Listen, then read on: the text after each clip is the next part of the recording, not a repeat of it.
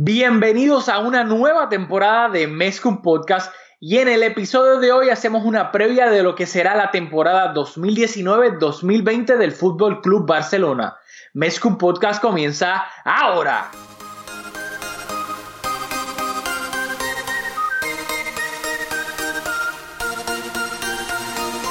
Kevin Roland, contigo empezó todo. Som el millor club del món, diguin el que diguin. Vinga Barça i vinga Catalunya! Apreteu-vos els cinc cinturons, que ens ho passarem bé. Bienvenidos a Mezcum Podcast, espacio dedicado a cubrir la actualidad del Fútbol Club Barcelona. Les habla Rafael Lamoy junto a Julio Barra. Dímelo, dímelo, Julio. Dímelo Rafa, saludos a todos y a todas las que nos escuchan. Estamos súper contentos, estamos de vuelta, la temporada está próxima a empezar, así que vamos allá. Recuerden que antes de empezar, antes de ir allá, les voy a recordar algo. Recuerden que nos pueden seguir en las redes sociales, en Twitter, en Facebook, inclusive ahora también tenemos Instagram, todo bajo Mezcum Podcast. Ahí cada vez que hay un episodio nuevo, este, lo vamos a poner en las redes sociales y también comentamos este, sobre los partidos del Barça. También recuerden por favor suscribirse a Mezcum Podcast donde sea que escuchen sus podcasts, ya sea en iTunes, Spotify, Anchor, este, Stitcher, Stitcher, donde sea. Por favor recuerden suscribirse porque de esa manera si le dan subscribe automáticamente cada vez que nosotros pongamos un episodio nuevo les va a salir a ustedes donde sea que escuchen sus podcasts. Y también por favor déjenos un review de 5 estrellas. No es porque nosotros querramos un review de 5 estrellas, es que simplemente de la manera en que funciona iTunes, mientras más reviews de 5 estrellas tenga un podcast, más le sale a la gente en su home, en su feed, que tal vez no saben que existe Mezcum Podcast, y pues de eso se trata, de seguir de llegar a, a la más gente posible. Ya, por fin, ahora sí, vamos a lo que vinimos a hacer la previa de la temporada 2019-2020 del Fútbol Club Barcelona. Háblame, Julio, un mensajito que quieras tirar antes. Bueno, es nuestra, vamos a comenzar ahora nuestra cuarta temporada con bastantes interrupciones en esas primeras tres. Esta temporada vamos a tratar de, de cubrir la temporada completa, así que yo creo que somos unos veteranos de- del, del medio podcast, así que vamos allá, vamos a empezar. Hay que dar un breve resumen, poner en contexto la temporada pasada un poco. En el archivo de nosotros, pues hemos discutido ya la, la temporada anterior con bastante detalle, así que si eso les interesa, lo pueden escuchar, que resumimos la temporada en el episodio anterior, me parece. Pero eh, la temporada pasada ganamos la Liga y la Supercopa de España. Fuimos finalistas de la Copa del Rey, que perdimos ante el Valencia, y semifinalistas de la Champions, que obviamente está bien documentado esa derrota ante el Liverpool, bastante dolorosa. Así que en ese contexto, el equipo se prepara para entrar en la nueva temporada. Así mismo es. Y rápido también quiero hacer un disclaimer de por qué no, entre comillas, no grabamos en el verano. Aquí pues también está bien documentado a los que nos escuchan. Si nos están escuchando por primera vez, pues hacemos la salvedad de que no nos gusta el, el verano ya que hay demasiados rumores, hay demasiado humo y no íbamos a estar haciendo episodios sobre rumores, analizando un fichaje que ni siquiera se había concretado y pues no, no nos parecía conveniente para nosotros hacer episodios hablando de rumores y de fichajes porque en verdad no nos gusta para nada, así que pues esa es la razón por la cual no, no estábamos grabando en verano. Muy bien. Bueno, por ahora vamos a lo que vinimos y vamos a tratar de hacerlo un poquito más estructurado. Vamos a comenzar hablando de las ventas del Barcelona en lo que fue el verano. Y vamos a comenzar con la primera que fue Jasper Silesen. El Barcelona lo vendió al Valencia por 35 millones de euros. ¿Qué tienes que decir sobre esa venta, Julio? Bueno, Silicen por su rendimiento creo que se ganó el cariño de todos los aficionados del Barça. Me da pena, pero claramente lo entiendo porque tiene, sin duda tiene calidad para ser titular en un equipo, en un equipo grande. Yo hubiese pensado que iba a ir un club más grande que el Valencia, que otro club le iba a hacer una oferta, aunque el Valencia hay que recordar que esta temporada, por haber llegado cuartos en la liga, juega en Liga de Campeones. Así que dicho eso, es, da pena verlo ir, pero se ganó con su rendimiento el derecho a marcharse y buscar un mejor futuro, que ya está bastante entrado en edad, aunque los porteros juegan, tienen la, la capacidad de jugar hasta más edad, pero nada, de nuevo, es un poco bittersweet, alegre por él, porque va a poder ser titular, va a tener continuidad, y triste porque era un portero súper fiable para tener detrás de Ter Stegen. Sí, así mismo. Eh, Silesen llegó del Ajax, fue el portero suplente del Barcelona, creo que siempre cumplió que jugó. Eh, siempre que jugó cumplió, mejor dicho. Así que yo no tengo nada que recriminarle, sino darle las gracias por su rendimiento. Ahora dejó 35 millones en, en las arcas del Barcelona y pues se fue al Valencia porque quiso ya, entre comillas, se cansó de ser suplente. Ahora va a ser titular con el Valencia, van a jugar la, la Champions, así que nada, gracias por, por, los dos años, si no me equivoco, y, y pues éxito en el Valencia siempre y cuando no sea contra el Barça. Y lo otro también que nos hizo olvidar esos tiempos en donde el portero suplente del Barça tenía generaba muchas dudas. Esas últimas temporadas de Pinto, la diferencia entre el titular y el arquero suplente era abismal. Sin embargo, ahora pues no sufríamos esa ansiedad de que si Ter Stegen se lesionaba no íbamos a tener la portería cubierta y yo creo que eso fue un, un gran logro porque ahora es algo que es un afterthought. Nadie pensaba que que si Ter Stegen se lesionaba o en partidos de Copa del Rey íbamos a, sufrir. Sí, yo creo que los últimos dos porteros suplentes, entre comillas, creo que, pues, que desde los tiempos de Pinto, inclusive antes cuando estaba Valdés y yo, que era, el, era el suplente de, Valdés, creo que pues, obviamente ahora con Silesen, antes, y lo digo entre comillas porque cuando estuvieron Bravo y, y, y Ter Stegen, yo creo que en esa etapa no era que había uno un suplente como tal, o sea, eran dos porteros titulares que se estaban dividiendo las competencias. Y ahora pues lo hablaremos luego con la llegada de Neto, creo que también tenemos otro portero suplente, pues, o sea, con calidad de ser titular porque lo era en el Valencia. Así que dicho eso, vamos a pasar rapidito, segunda venta, Marc Cardona a los Asuna por 2.5 millones de euros. Yo creo que puedes continuar con la lista y... ok, pues nada. Vamos comentando las, bajas, las bajas de más trascendencia. Ok. Eh, tercero, André Gómez se vendió al Everton por 25 millones de euros. Nuevamente nos alegramos por él porque aunque nos hizo enfurecer en muchas ocasiones por su rendimiento en el campo, luego de que comentó los problemas que tuvo de, salud mental, yo, yo diría que él aceptó que tuvo unos problemas de salud mental siendo parte del Barça y todo con la ansiedad que eso traía. Yo creo que al, al hacer ese, ese disclaimer, pues yo creo que la afición le cogió bastante cariño. Fue al Everton, se revalorizó, hizo yo creo que una muy buena temporada y nos alegramos por él de que tenga la oportunidad de encarrilar su carrera porque en el Barça ciertamente se estancó. Sí, o sea, es una lástima porque llegó al Barça con proyección de ser un crack en el medio campo, calidad. Bueno, bueno, bueno. La proyección de, algunos medios, pero nosotros estamos en récord diciendo que, que desde que lo compramos habiéndolo visto jugando con el Valencia, que no tenía calidad, que veía el juego pasar muy lento y, todo eso nosotros lo dijimos antes, pero sí, tienes razón por lo que costó. Pero a lo que me refiero, o sea, calidad técnica, técnica tenía. Luego entran las variables de eso mismo, de que se tardaba mucho en desprenderse del balón, que no, pues no, no se desprendía rápido del balón, que veía el juego demasiado lento para lo que debería ser un, un mediocampista del Barcelona, pero técnicamente, o sea, controlando el balón y, esas cosas, era bueno. Lo que pasa es que en la filosofía del Barça no tenía la velocidad mental ni física para jugar en el mediocampo del Barça.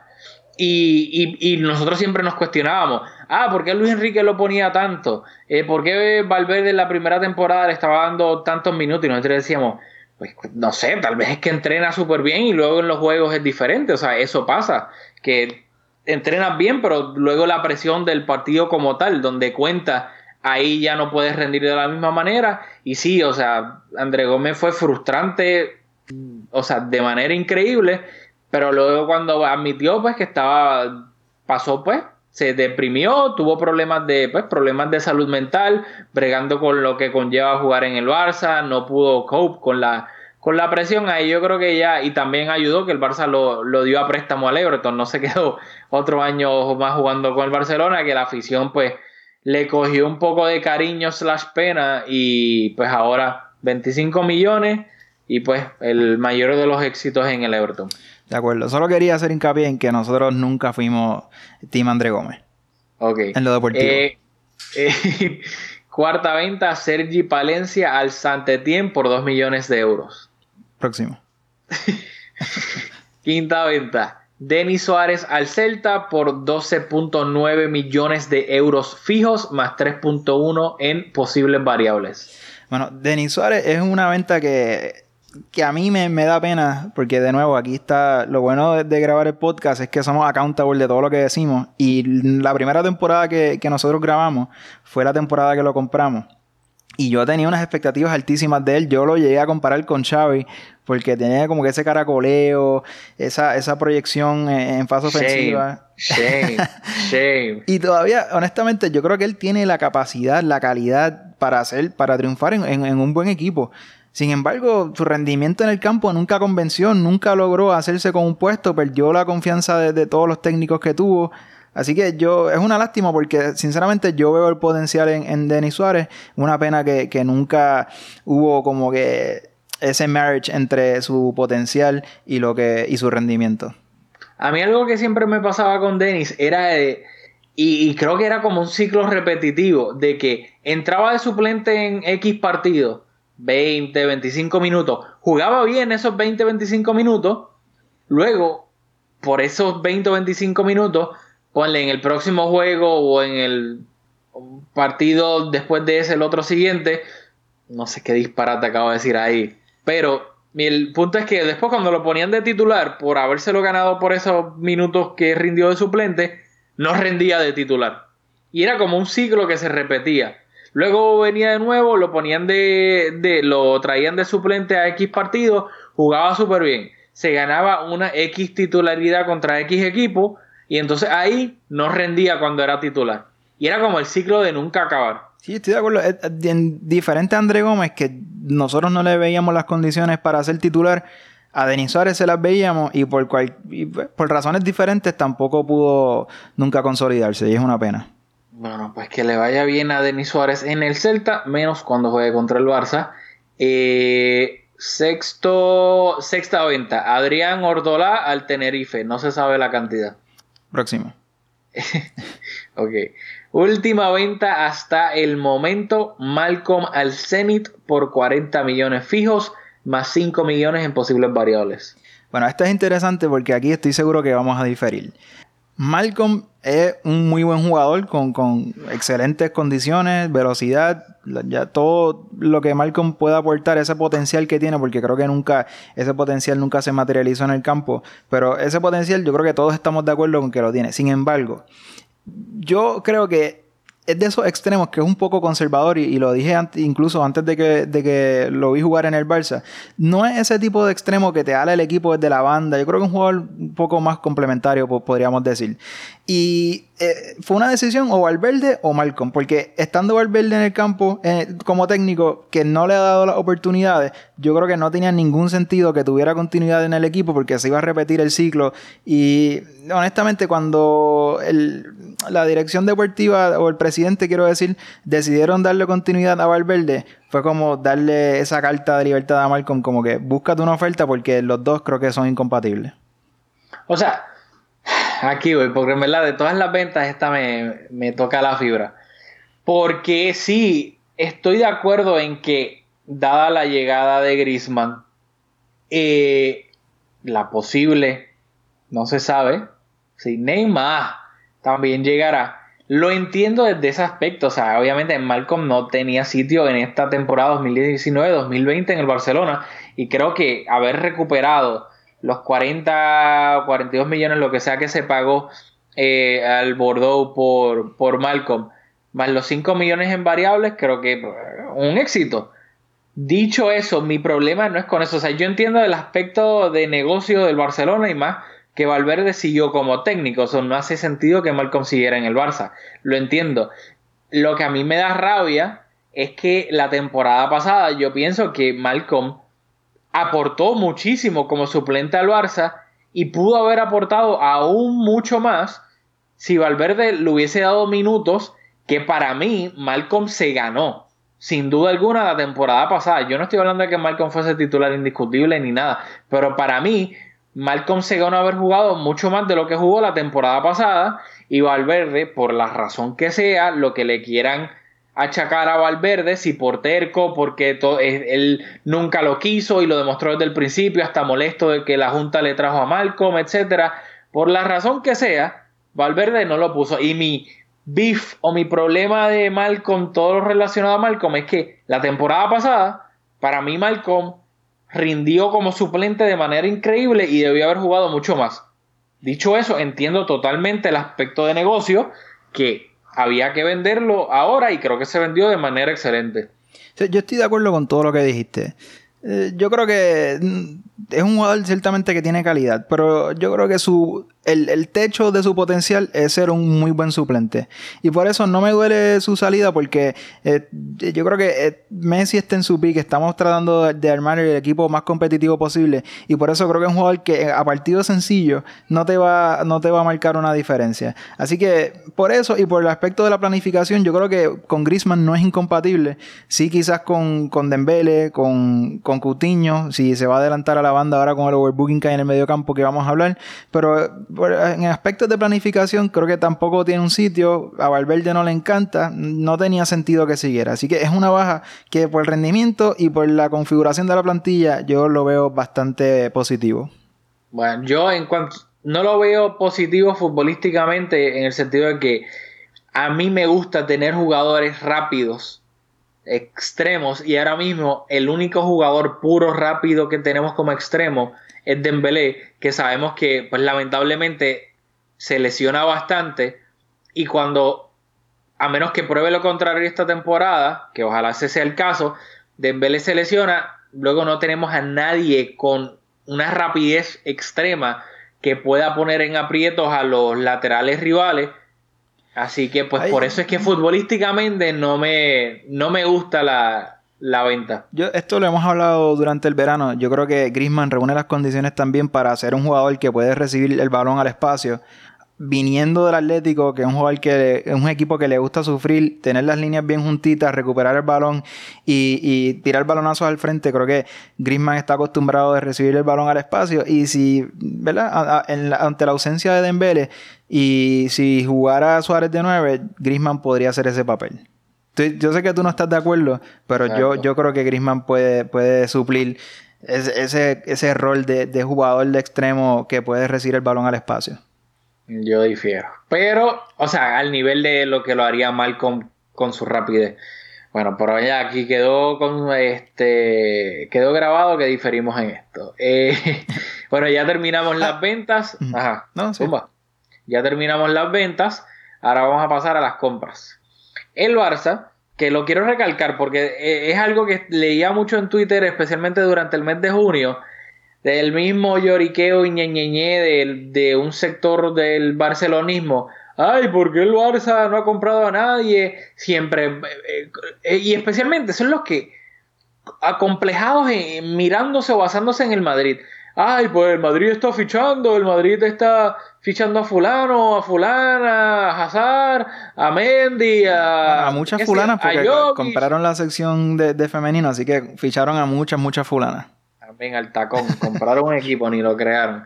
Este, pero y yo como que hello, no entiendo por qué están llorando si claramente el Barça es algo que está vendiendo primero para que por los que no lo saben, cada año económico del Barça empieza en julio y termina en, el junio, en junio del año siguiente. So, claramente el Barça, Bartomeu compañía estaban vendiendo para que entonces cerrar ese año de económico con venta y, la, y las, la mayoría de los fichajes o los fichajes más caros iban a llegar a partir de julio para que entonces entraran en el otro curso económico.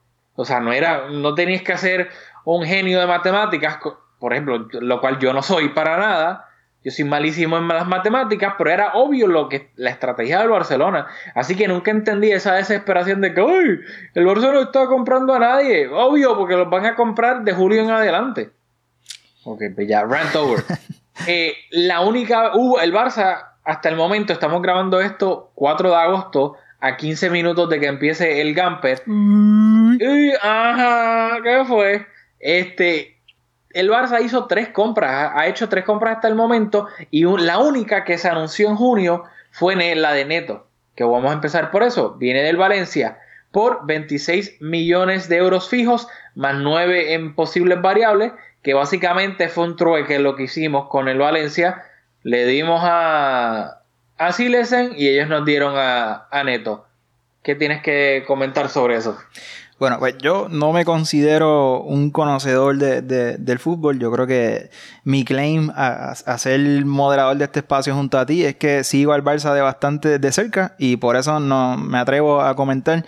Sin embargo, la posición de portero es una que es bastante ajena a mí y a mí me cuesta mucho evaluar el rendimiento de los porteros. Es como algo más anecdótico que veo las paradas de Ter Stegen y digo, contra, es un, es un portero top. Así que yo no puedo hacer una valoración de contra, Neto no, nos da esto que no tenía Silicen y tal. Sin embargo, por, por es un, un, un asunto de percepción. Creo que siendo el portero titular del Valencia, reúne un equipo que nos ganó en la, en la final de la Copa del Rey. Es un, portero que, que, está sobrecualificado para llevar ese rol de, de, portero suplente en el Barça. Y hay que ver ahora cómo Valverde va a asumir tener dos porteros de esa calidad, porque yo estoy seguro que a Ter Stegen le encantaría ser el portero titular en las tres competencias. Así que va a ser interesante ver cómo vamos a asumir eso, si como en las temporadas anteriores, donde el suplente en teoría es el portero de Copa del Rey y, y Stegen es el portero de Liga y Liga de Campeones. Así que eso va a ser interesante, pero en principio es un,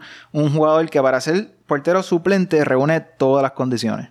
Totalmente de acuerdo. Y de nuevo también, es que bueno que ya empezamos a grabar porque ahora me puedo como que, ¿sabe? Descargar un poco. También leí hubo mucho lloriqueo también. Ay, este, básicamente hicimos un trueque que les dimos este a en que puede ser titular en cualquier, en muchos eh, clubes del mundo y terminamos pagando 35 por un portero para que sea suplente. Y, y o sea, este, literalmente estamos comprando un portero suplente con experiencia en la liga, que inclusive nos ganó la Copa del Rey para ser nuestro suplente. ¿Qué más usted, la gente que critica todo quiere?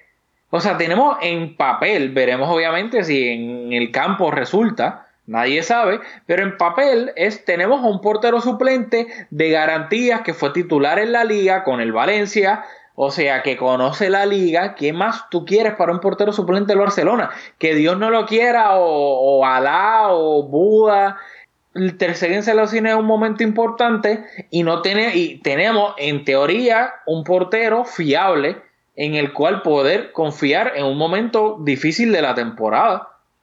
O sea, ¿qué, qué más quiere la gente? Estoy de acuerdo, yo creo que es un, buen fichaje, dada la salida de Silicen.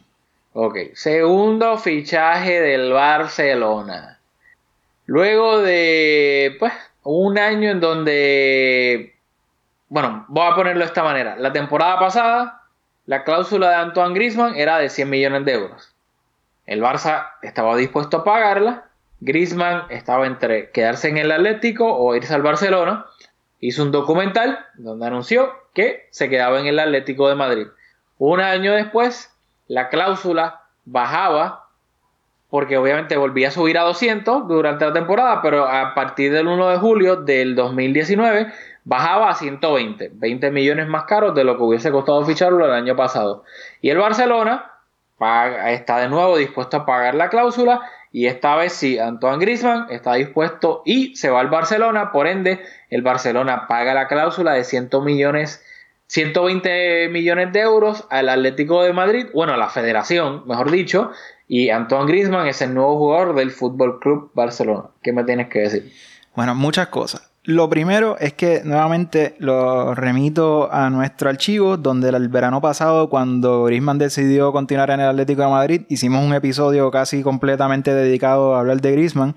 Así que si nos quieren fiscalizar con nuestros comentarios en aquel momento, porque con la ahora tenemos la motivación de que fichó, así que podemos ser un poco más optimistas quizás. En aquel momento decidió no fichar, pero yo creo que en mi caso, no sé qué tú vas a decir, pero voy a ser bastante consistente. En lo deportivo es un super fichaje. Un jugador top es un super fichaje.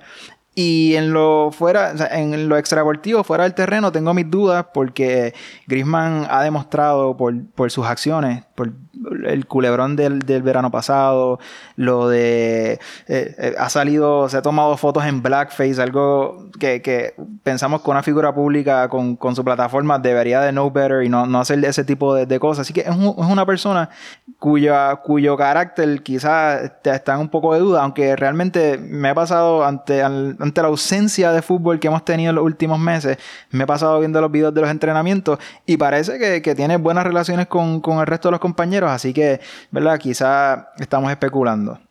Aunque ciertamente las cosas que ha hecho pues están, están debidamente documentadas. Sin embargo, creo que fichar, yo, yo mido los fichajes en base a lo que pueden aportar en, a partidos sencillos. En la mayoría de los fichajes, ciertamente hay jugadores complementarios que llegan como neto, que un jugador claramente complementario y en ese contexto lo evaluamos y por ejemplo en el caso de, de Neto pensamos que es un buen fichaje. Este fichaje, sin embargo, a partido sencillo nos da un salto de calidad desde el primer momento en que llega al equipo. Este jugador, en teoría, viene a, tomar los minutos que estaba teniendo Coutinho y yo creo que es un upgrade, sin duda, aunque son jugadores totalmente diferentes, creo que es un upgrade bastante importante y por eso creo que eh, la incorporación de Griezmann es algo, ¿sabes?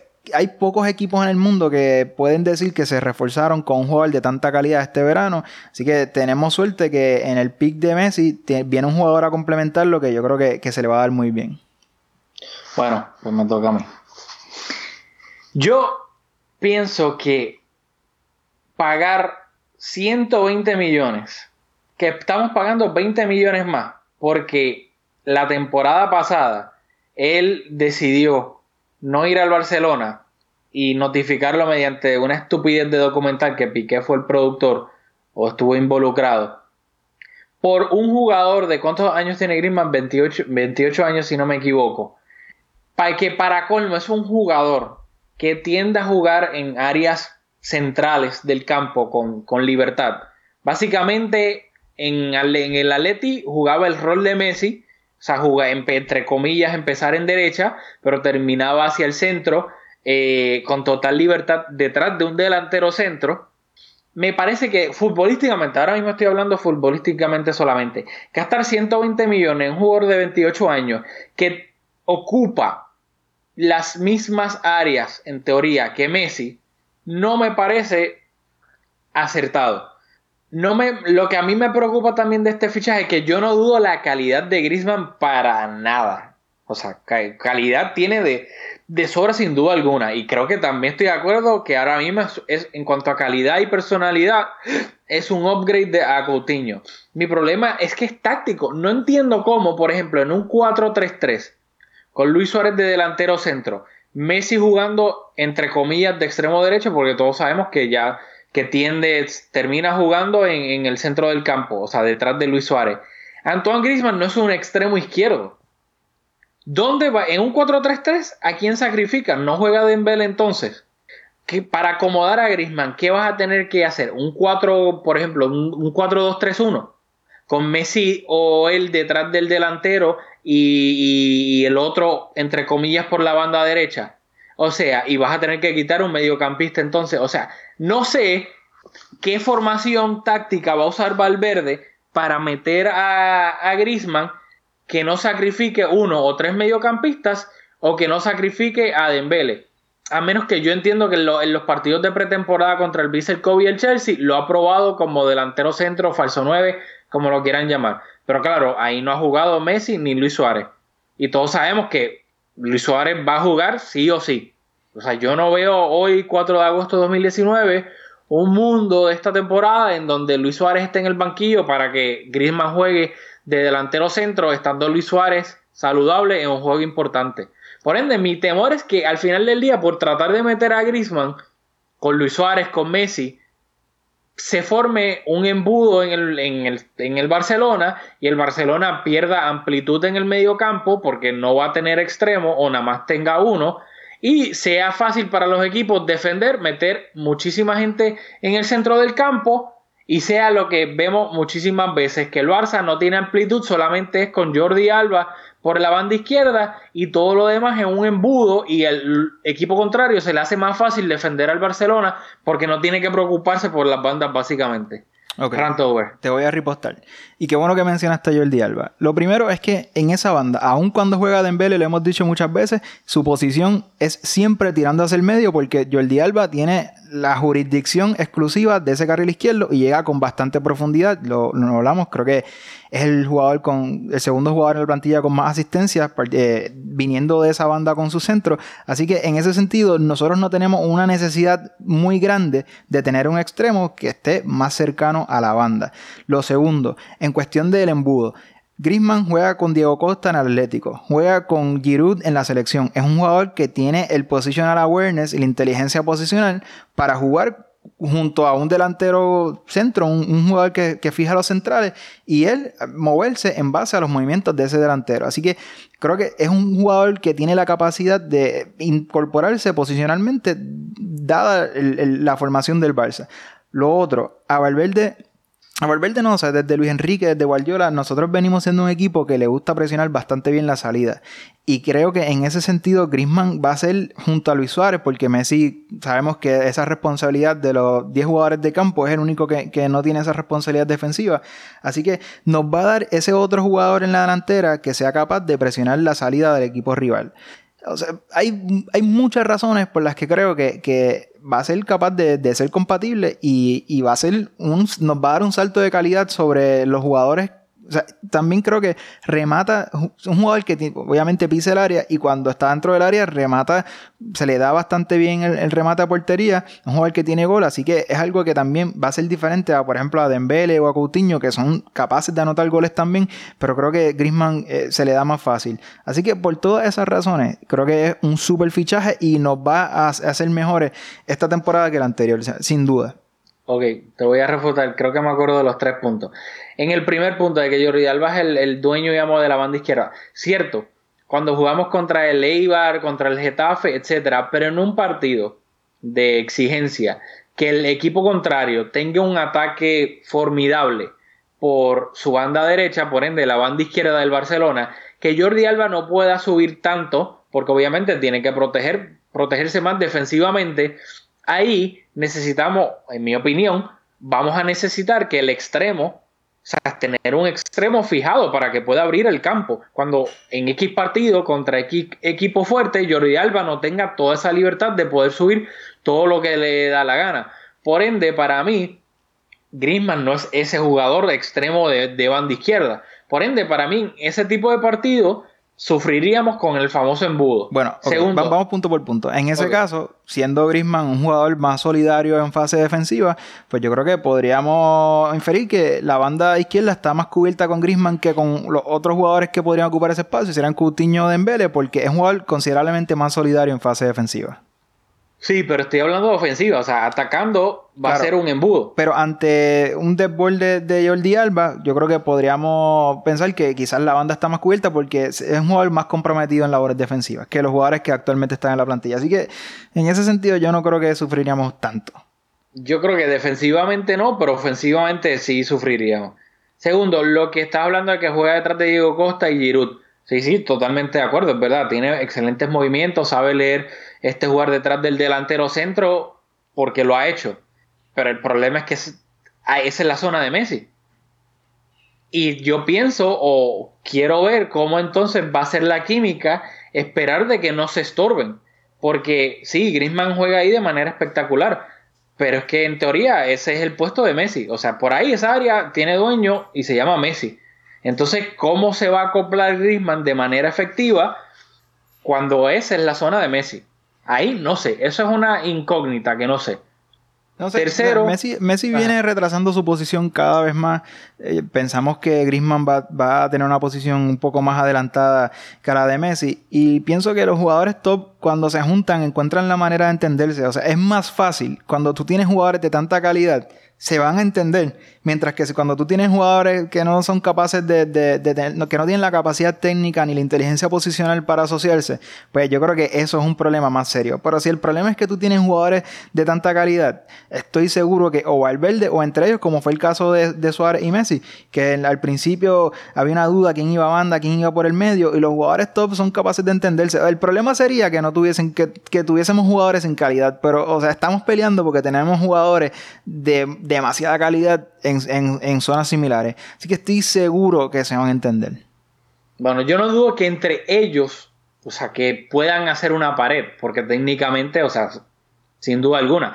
El problema que lo veo es que van a estar todos en el mismo sector del campo y va a ser fácil un equipo de menor calidad meterte 6, 7 jugadores en el medio y básicamente hacer un, embudo ahí y que el Barça se le haga mucho más complicado anotar porque no va a tener eh, amplitud. Pero sabes que lo Tercero, antes de, de brincar ese, ese, punto, yo creo que a Messi le hace falta un socio. Eh, viniendo desde el medio, porque los interiores, y cuando hablemos de Frankie de Jong, quiero tocar sobre eso, pero nosotros no tenemos, ante la salida de Iniesta, cuando Messi toca, Messi siempre sale de izquierda a derecha y el único socio que tiene es hacer cruzar el balón a Jordi Alba y que Jordi Alba luego la centre. Una que otra pared, pero ya no tiene a Dani Alves haciendo desbordes por dentro y por fuera y con ese tiki-taka que, los veíamos en la banda tanto. Messi no tiene socio, no tiene con quién tocar. Y en ese sentido, un jugador que sea capaz de, hacer paredes y de, ese tiquitaca, ese tomidame que podría hacer Messi con, con, con Griezmann, yo creo que es algo que nos hacía falta. Bueno, lo tenía con Neymar. Pero lamentablemente Neymar. Claro, lo tenía con Neymar, pero en, esta temporada lo único que Messi puede hacer es cruzar el balón a Jordi Alba. Pero la diferencia, aunque yo no dudo de que él y Griezmann se vayan a entender eh, técnicamente. O sea, los dos la calidad es indiscutible. Pero eh, no es igual el, tener un socio como Neymar, que es un extremo izquierdo que te está jugando en la banda, que hace la diagonal hacia el medio, pero también Messi le puede dar un pase filtrado, él haciendo el desmarque de la banda izquierda, que Griezmann, que básicamente va a estar pegado a él o, o bastante cerca, mucho más de lo que lo haría Neymar. Creo que sí, en teoría va a tener un socio que no tiene desde Neymar que pueda combinarse con él, pero creo que hay matices diferentes en el posicionamiento. Vamos a ver. Y lo último, rápido, que, esto ya es que obviamente espero que no pase.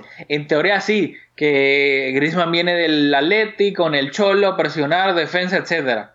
Pero lamentablemente tenemos un mal precedente con Arda Turán que nosotros pensábamos que venía del Atleti, una calidad increíble que la, la tenía, pero que el aspecto defensivo, todo lo que iba a aportar, que iba a presionar, porque olvídate, estuvo con el Cholo y al revés, lo que pasó fue todo lo contrario.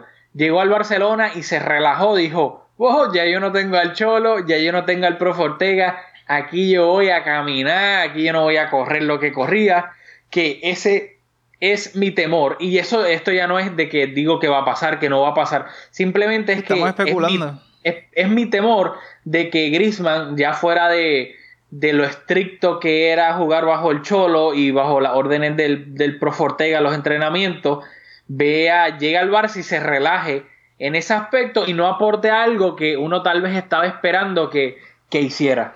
Eso, eh, eso más bien es temor. Es, un buen punto y, es un buen precedente, pero hay que matizar. Yo creo que eh, Alda Turán llegó siempre con cartel de ser un jugador complementario. Grisman pensamos que tiene la ambición de seguir siendo un jugador top, de seguir siendo considerado a, los premios, ¿verdad? A ser galardonado como uno de los mejores jugadores del mundo. Así que conscientes de que él ha verbalizado que tiene esa ambición, que se siente en la mesa con Messi y con Cristiano, pensamos que al venir al Barça pues es una motivación extra y no, no lo va a utilizar para relajarse. Vamos a ver.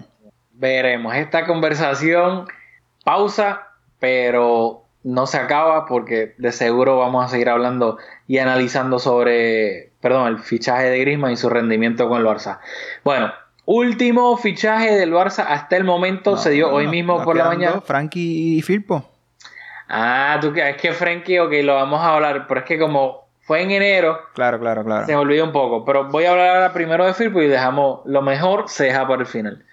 Firpo, Junior Firpo, nacido en República Dominicana, pero criado. Dímelo. Pero se mudó a Andalucía, España, a los 5 o 6 años y pues obviamente criado en España, inclusive ya ha jugado con las categorías inferiores de la selección española, lateral izquierdo proveniente del Betis, 22 años se fichó por 18 millones fijos de euros y más, perdón, más 12 millones de euros en posibles variables. Yo sé que tú tienes un punto de vista bastante fuerte sobre este fichaje, así que te cedo la palabra. Bueno, vamos con lo positivo primero. Lo, lo primero es un jugador caribeño. Nosotros todos saben que somos puertorriqueños. Eh, nació en la isla vecina de, de República Dominicana, en Santo Domingo, y eso a mí me, me encanta. O sea, yo sueño con el día en que el Barça tenga un jugador puertorriqueño, así que me conformo con que sea dominicano aunque no juega con República Dominicana, a mí no me molesta que nos ganen en fútbol. Después que no nos ganen en pelota y en baloncesto, pues los hermanos dominicanos, pues a fuego en el, fútbol. Hay una diferencia considerable con Jordi Alba, mide 6 pies, para los que usan el otro sistema, 1,84, que son 5 pulgadas más que Jordi Alba, que ah, Jordi Alba no sufre en el juego aéreo, pero ciertamente nos da... Una diferencia considerable en tamaño. Yo he estado hablando con Rafa, que es un jugador que juega de carrilero. Aquí hay que hacer, hay que matizar también, similar a Cucurera, que se revalorizó la temporada pasada jugando en el Eibar de carrilero. Eh, Junior Firpo en el, el, Betis con Setien jugaban con defensa de tres en muchas ocasiones. cuando jugaban con defensa de cuatro, pues era un lateral izquierdo. Pero cuando jugaban con, con cinco defensas, con defensa de tres, pues era un carrilero. Así que no es un lateral del perfil de, o sea, como un Bertongen, un Avidal, un, lateral como tipo más, más cercano a un central que un carrilero. Este es un jugador que juega por la banda izquierda y para ponerlo en contexto, el Betty en la banda derecha, el que juega en esa posición es Estello. Así que es un, casi, por la manera en que juega el Betty, en fase defensiva hay que. Yo tengo mis dudas, porque es un jugador que viene acostumbrado a pisar más el área rival. Yo creo que no tiene control suficiente del balón, del balón cuando conduce. Cuando centra lo veo un poco como desorganizado. Yo no sé, yo tengo muchas dudas con este fichaje. Me alegro que tener un jugador dominicano en el Barça, el tamaño creo, quizás puede ser un factor un poco más alto que el Alba, pero conduciendo el balón, centrando, creo que técnicamente le falta un poco para ser un jugador importante en el Barça. Dicho eso, el fichaje de Filpo puede ser probablemente el más importante, porque aunque hay jugadores que van a ser más importantes jornada tras jornada, recordamos que Jordi Alba no tenía suplente, por lo que su desgaste físico fue bastante importante y de cara al tramo más importante de la temporada, pues podría ser determinante comenzar otra temporada sin un suplente fiable para Jordi Alba. Así que toda la valoración de Junior Firpo hay que ponerla en el contexto de que es imprescindible tener un jugador fiable que le dé descanso a Jordi Alba. Ok, so para ti, ¿quién era mejor lateral izquierdo suplente? ¿Lucas Dean o Junior Firpo ahora? Es que yo, yo creo que para, entre uno y el otro, sin duda, Lucas Dean. Creo que era un jugador bastante correcto, reunía todas las características. Y de nuevo, yo creo que juzgar a, Junior Firpo por la temporada pasada es como, de nuevo, es el mismo caso que Cucurella, que mucha gente estaba escribiendo como que, ah, mira la temporada que está teniendo y nosotros lo cedimos. Es que no estaban jugando en la misma posición. Así que en ese sentido, yo lo veo, lo veo un poco complicado. Lo otro, la temporada pasada se perdió 18 juegos por lesión y la temporada anterior a la pasada se perdió 11 juegos. Así que también hay que tener ojo a, las lesiones porque en las dos anteriores temporadas ha venido lesionándose bastante. Bueno, yo sé, pues porque hablamos, hablamos fuera del podcast, sé que tenías una opinión pues bastante contundente sobre el fichaje de Junior Firpo. Yo tengo que ser honesto, yo lo he, sí, lo he visto pero no me he fijado en él detalladamente como para analizarlo. Así que si yo me pongo aquí a decir que Firpo me parece un crack o no me parece un buen fichaje, estaría hablando sin saber y no voy a hacer eso. Simplemente yo honestamente no me he fijado en Firpo detalladamente para tener una opinión fundada de que es bueno o es malo. Así que no puedo decir, yo voy a esperar ahora a verlo en el Barça y obviamente cuando lo vea ahora, etcétera, pues ya ahí daré mi opinión en, el podcast de si me está gustando el fichaje o no, o su rendimiento, pero honestamente no puedo hablar porque es que yo no tengo reconocido, eh, ¿sabes? Memoria de estar viendo a Firpo. La temporada pasada él jugó contra nosotros solo en una ocasión, en la, en la segunda ronda de la liga creo que estaba lesionado, no estaba ni en el banquillo. En la ida en el Camp Nou, sí, no, hizo un partidazo. y él hizo un partidazo, anotó un gol y asistió a Canales para el 4-2. O sea que hizo un partidazo y creo que esa quizá para nosotros los culés, muchos culés quizás por Setien y por el estilo seguían más al Betis, yo realmente no, no lo veía mucho, me he interesado por, por, por Firpo, por Junior Firpo en estos últimos, en estas últimas semanas que hemos estado vinculados con él, igual que tú, no puedo decir que veía los juegos del Betis fijándome en Junior Firpo, solamente tenemos esa pequeña muestra en el Camp Nou que hizo un muy buen partido y por lo que hemos visto, por lo que me he interesado recientemente, creo que no reúne las condiciones para ser un, un suplente fiable, fiable. Bueno. Me encantaría equivocarme. Veremos entonces qué pasa con Firpo. Y el último fichaje no fue en verano, se hizo en enero.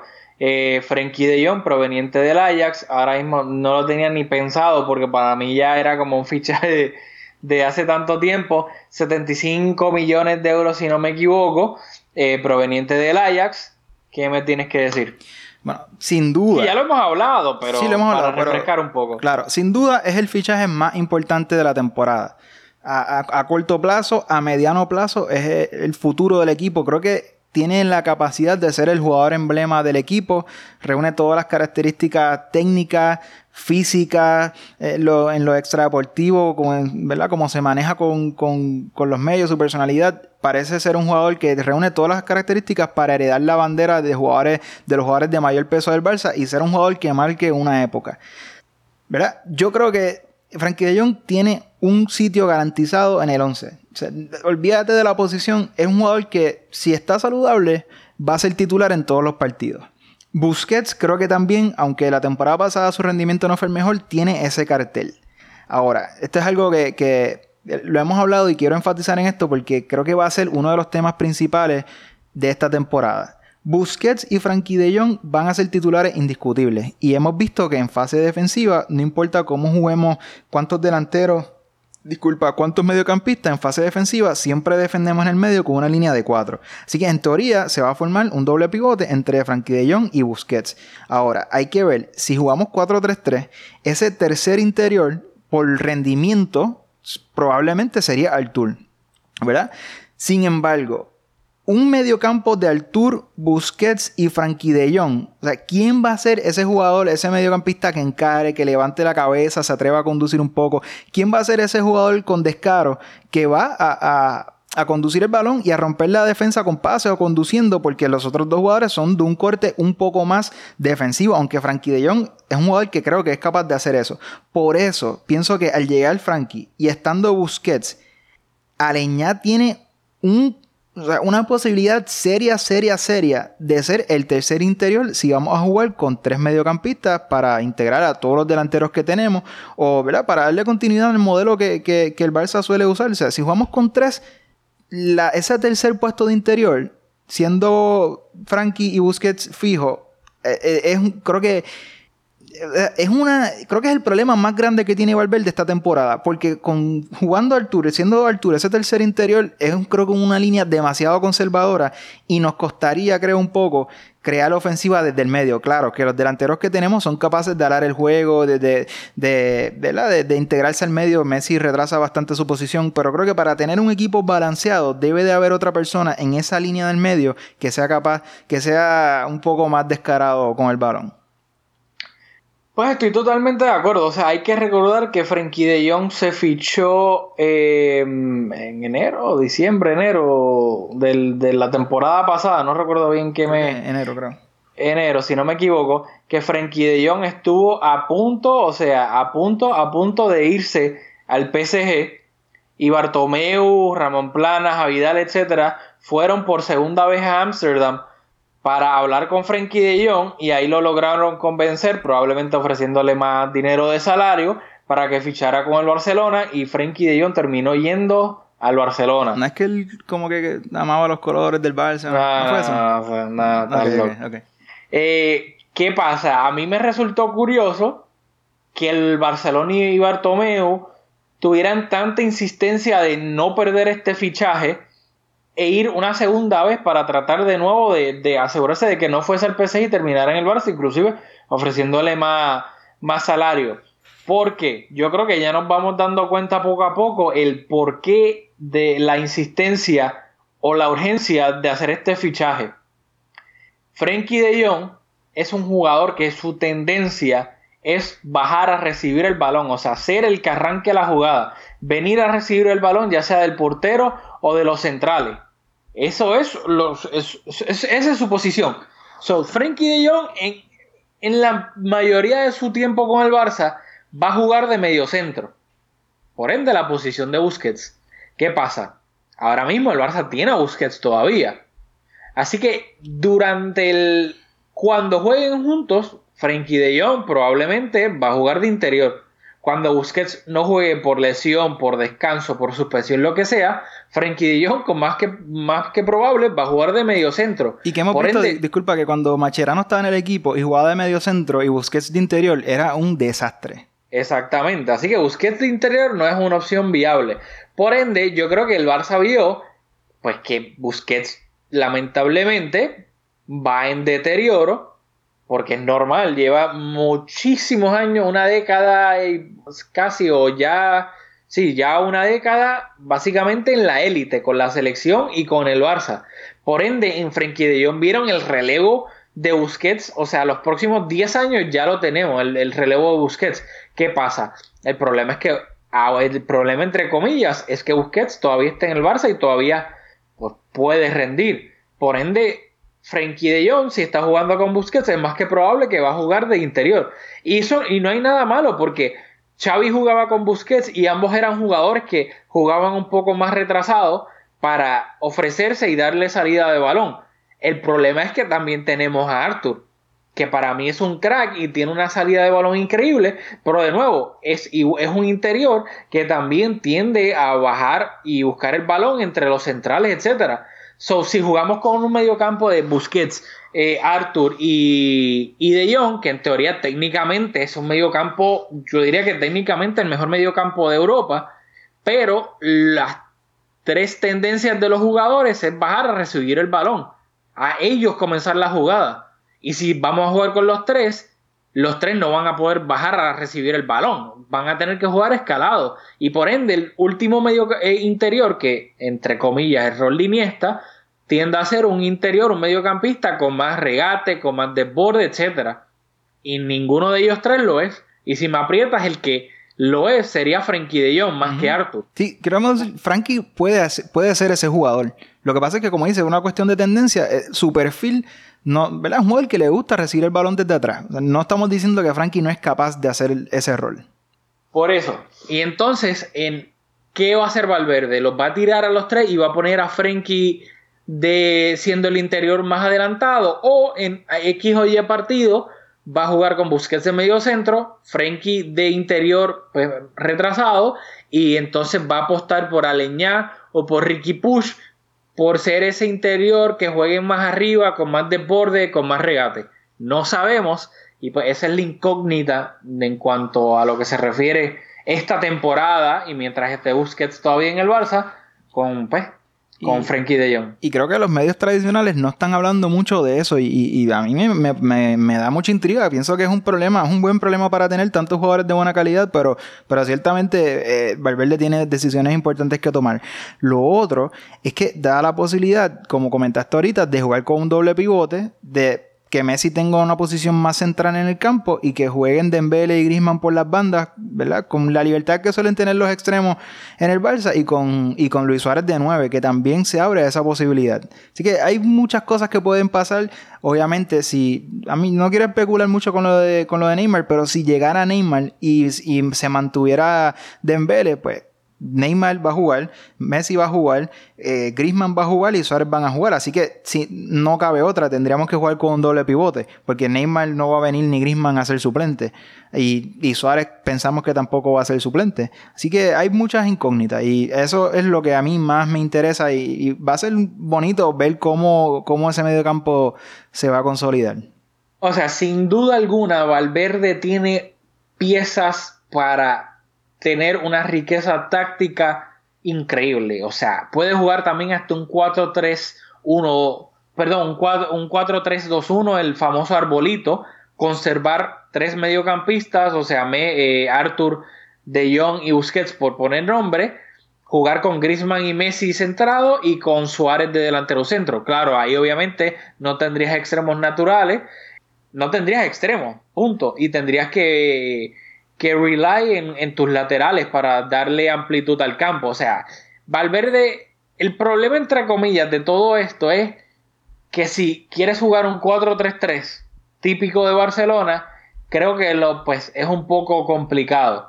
Pero de que puede tener una variedad táctica increíble 4-4-2, o sea, eh, plano con el mediocampo plano, 4-4-2 con un diamante en el mediocampo, un 4-2-3-1, un 4-3, un 4-3, 4-2-3-1, eh, perdón, un 4-3-2-1 con el arbolito, o sea, Valverde puede hacer la formación que le dé la gana con toda esta calidad que tiene en la plantilla. De acuerdo. Incluso ahora, si un Titi se recupera, hay que ver la posición de centrales con la buena temporada que hizo Lenglet y está Piqué. Hay que, no sé cómo funcionaría una defensa con esos tres, pero entonces utilizar carrilero. Hay, como dice, hay una infinidad de, posibilidades.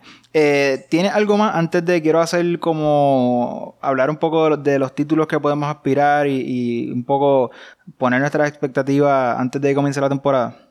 No, bueno, ya terminamos con las compras, tenía los préstamos. No sé si quieres hablar de eso ahora o, después de... No, si quieres dilo ahora. Bueno, vamos a mencionarlo rápido. Eh, Marco Curela, eh, hay que recordar que jugó en el Eibar eh, a préstamo la pasada temporada. El Eibar tenía una opción de compra por 4 millones de euros. al final de temporada, el Eibar la activó, por ende lo compró, pero luego el Barça se reservaba una opción de recompra. Eh, Perdón, el Eibar tenía una opción de compra por 2 millones y el Barça se, reservaba una opción de recompra por 4 millones de euros, así que el Barça lo recompró, luego lo cedió eh, al Getafe y el Getafe tiene una opción de compra de 6 millones de euros. Algo que me tengas que decir de Cucurella. No, porque la temporada, o sea, si alguien quisiera argumentar que debió tener la posibilidad de, de volver al Barça, pues que no, porque la temporada pasada no jugó en la posición de lateral, así que creo que nuestra valoración de él no ha cambiado. Así mismo. Eh, luego, eh, Emerson, que esto es un poquito un fichaje eh, fantasma. Él, él, jugó la temporada pasada a préstamo con el Betis. Luego en enero de 2019 se anunció que el Barça y el Betis lo habían comprado, pero se hacía efectivo julio de 2019. La cantidad del fichaje fue de 12.7 millones que se dividía entre los dos equipos. Y luego, el, esta temporada, Emerson va a jugar con el, con el Betis y en la temporada 2021 el Barça tiene una opción de readquirirlo por 6 millones. no, tengo nada que aportar. ok. Morillo, pues, se acabó su sesión de, en el Barcelona, volvió al Valencia y Kevin Prince Boateng también se acabó su sesión eh, con el Barcelona, volvió al Sassuolo que lo terminó vendiendo a la Fiorentina y luego Douglas y Vermaelen terminaron contrato con el Barcelona y por ende firmaron gratis Vermaelen con el Vissel Kobe y Douglas con el Besiktas. ¿Algo que aportar? No, no. dos jugadores que Vermaelen tuvo sus momentos, pero por las lesiones, Douglas por, por su rendimiento, pues no, no, no, no dejaron mucha huella en el Barça. Ok, perfecto. Ya ahora sí, ya terminamos la, los préstamos, tengo notas adicionales. De nuevo, ¿quieres hablar primero de las notas adicionales? Dilo, Ok, rapidito por encima. Eh, Jordi Mestre, vicepresidente deportivo del Barcelona, renunció en julio 3. Ahí empezaron muchos rumores porque él, si no me equivoco, había dicho algo de que Neymar nunca iba a volver al Barcelona o algo parecido. Y pues obviamente ahí empezaron los rumores de que, espérate, si Jordi Mestre renunció, ¿Qué significa eso? ¿Significa que Neymar está cerca de volver al Barcelona? No se sabe. Pero nada, renunció. Xavi Simons, eh, canterano del Barça, el famoso Xavi Simons, de pelo rizado a lo Puyol, el mediocampista de Holanda, dejó el Barça y fichó por el PSG. Hay que recordar que hace dos años eh, pues, fichó como su representante a Mino Rayola, todos sabemos que Minos Rayola es uno de los representantes de los agentes de fútbol más famosos del mundo junto a Jorge Méndez. Es un agente que le encanta mover a sus jugadores de equipo temporada tras temporada para cobrar eh, él su fee como agente, también para que sus jugadores cobren pues, más salario. Eh, Xavi se fue al PSG, se dice que va a pasar a cobrar un millón de euros eh, por temporada, lo cual de ser cierto es una absoluta locura por un niño de 16 años. Eh, así que nada, algo que tengas que decir de Xavi Simons. Yo de Xavi Simons sé muy poco, aparte de, ¿verdad? De, de, de, la notoriedad que tiene por, por, el, por el look y por los seguidores que tiene en las redes sociales. No, en lo deportivo no sé, ¿verdad? Qué proyección tiene y tal. Ok, pues gracias por nada, Xavi Simons. Adiós. Luego, Pep Segura, manager deportivo del Barça, se fue por acuerdo mutuo. Y Patrick Kleiber firmó como director, nuevo director del fútbol base, o sea, de la Masía. ¿Algo que decir? Nada, movidas políticas, yo estoy bastante ajeno a, esos camps que hay, ¿verdad? Dedicar a las próximas elecciones y porque son movimientos que tienen un componente, eh, por decirlo así, práctico, ¿verdad? Son personas que, que, tienen unas funciones bastante importantes, pero también creo que hay un juego político en cuanto a los nombres que llegan y tal, así que no, no, realmente no, no tengo mucho que añadir, no, o sea, es como, como uno saber la persona que está eh, a, cargo de la cantera, qué condiciones debe reunir para hacerlo de manera exitosa. Es algo que solo puede especular, así que me... vamos a ver qué pasa. Ok, pues ya terminamos con las notas adicionales. Te cedo la palabra que sé que querías comentar algo de los títulos, no sé qué.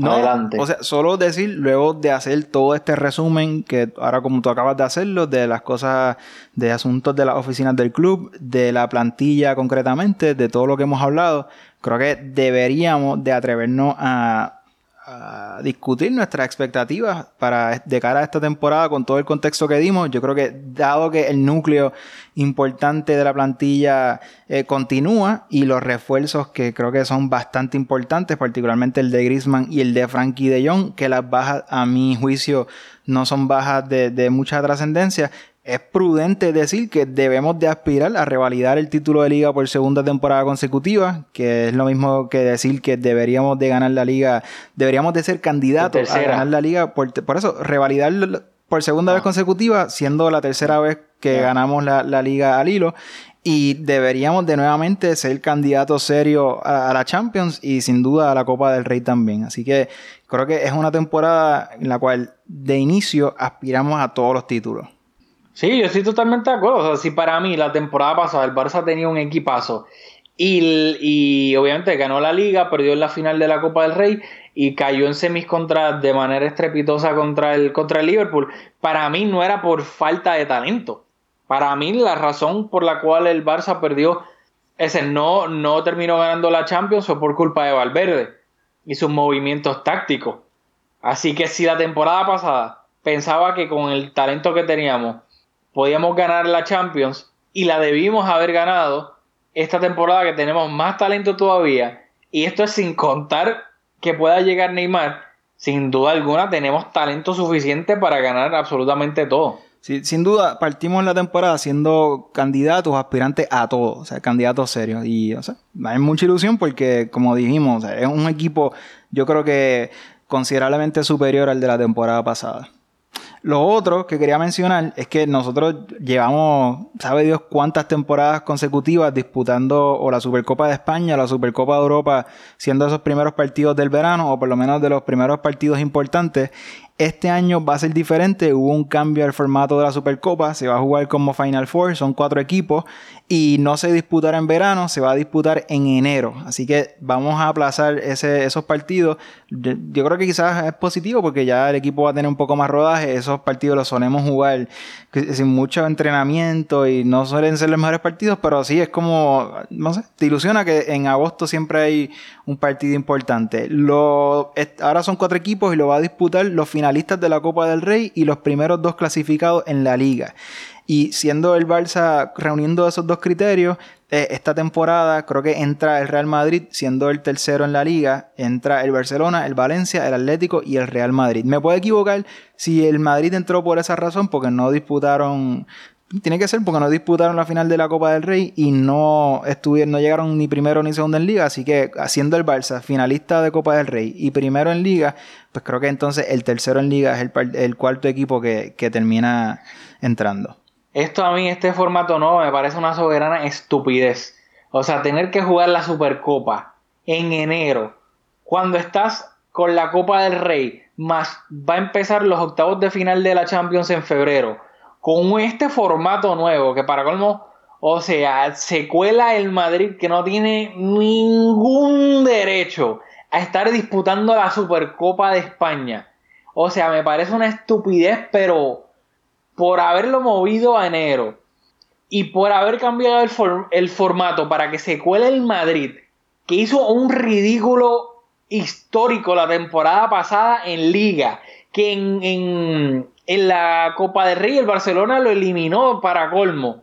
O sea, que tengan la opción de ganar una Supercopa de España por haber quedado tercero a 300 mil puntos del Barça, me parece una soberana estupidez. O sea, me, y me molesta. Porque es que me parece estúpido todo. y yo no sabía ni el formato bien. Porque como te dije, no, me parecía surreal que se iba a dar esto. Y, no pensé que. Me parecía surreal la posibilidad y pensé que nunca iba a llegar a, pasar y por ende no le presté atención porque no quería perder el tiempo de nuevo entre la guerra de Teoas y Rubiales.